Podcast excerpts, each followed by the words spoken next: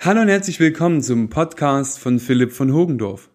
Mein Name ist Michael Zimmer und das ist dein Podcast rund um das Thema Gestaltung. Jeder kennt sie und nicht nur unter Medienkollegen, fast in allen Branchen gibt es sie. Horrorkunden. Meine drei Tipps? Drogen, Alkohol und Tierbabys streicheln. Nein, im Ernst.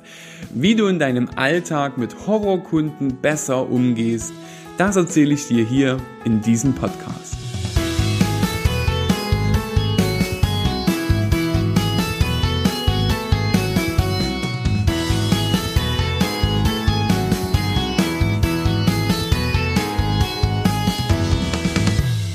In meinem neuen Podcast möchte ich mich mit dir auch mit allgemeinen Themen beschäftigen.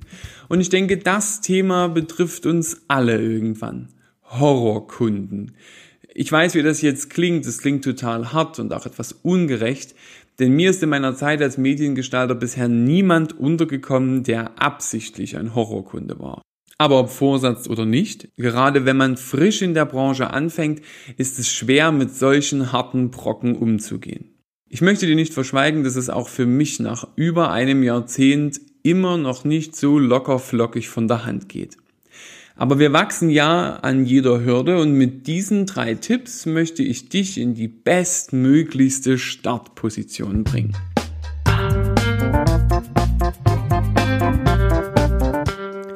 Tipp 1. Durchatmen. Du hast eine harte Deadline nach der anderen kämpfst mit Kopierern, die unpässlich sind und eure Kaffeemaschine hat sich völlig aufgegeben. Dann passiert es. Eine E-Mail. Hallo Herr von Hogendorf. Ich habe festgestellt, dass alles, was Sie bisher gemacht haben, nicht schön ist. Ich habe mit meinem Hund gesprochen und er meint, dass wir alles ändern müssen. Bitte erledigen Sie die angefügten 200 Punkte bis gestern. Yep, definitiv Zeit, verbal mit der Tastatur auf den Kunden einzuprügeln. Und da solltest du erst einmal aufstehen und durchatmen. Hol dir ein Wasser, lauf kurz durchs Büro, nimm den Kaffee und antworte erst danach. Ja, wir haben Stress. Aber Stress ist ein super Katalysator für fiese Antwortmails.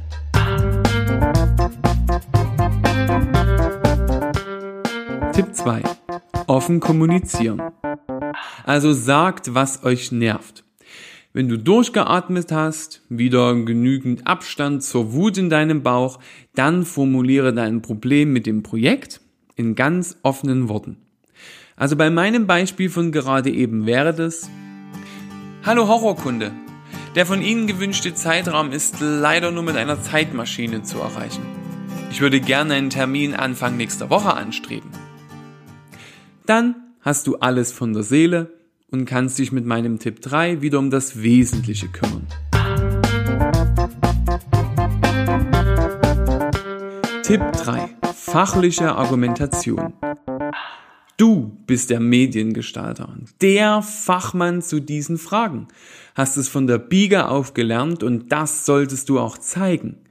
Ich nenne es immer Facharroganz, aber nicht was du jetzt denkst.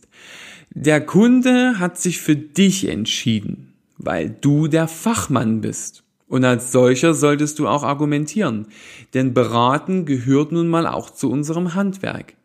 Beschreibe also die Punkte der Änderungen, welche dich fachlich aufstoßen oder du für wichtig hältst. Neutral mit all deinem geballten Wissen. Natürlich kannst du nicht jeden Punkt zerlegen, aber du bist für die fachliche Umsetzung des Projekts verantwortlich und musst dem Kunden auch mal an die Hand nehmen. Aber Vorsicht! Du bist auch Dienstleister. Frei nach dem Motto, dessen Brot ich esse, dessen Lied ich sing, geht Kundenwunsch auch immer vor. Wenn nach deiner fachlichen Argumentation der Kunde immer noch auf allem noch so fachlich Falschem besteht, dann ist es leider so. Aber glaub mir, für dein Seelenheil kannst du dir sicher sein, du hast es zumindest versucht.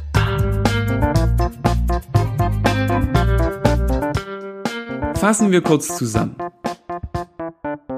Nicht so heiß essen, wie es gekocht wird, also durchatmen, offen sagen, was dich bedrückt und dann fachliche Argumente, die dem Kunden helfen sollen, das Projekt auf dem besten Weg zu halten.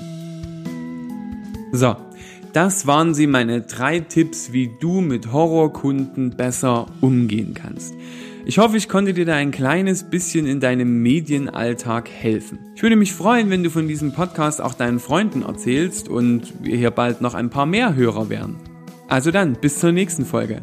Ich wünsche dir eine gute Zeit, würde mich freuen, wenn du wieder reinhörst und sage Servus und auf Wiederhören.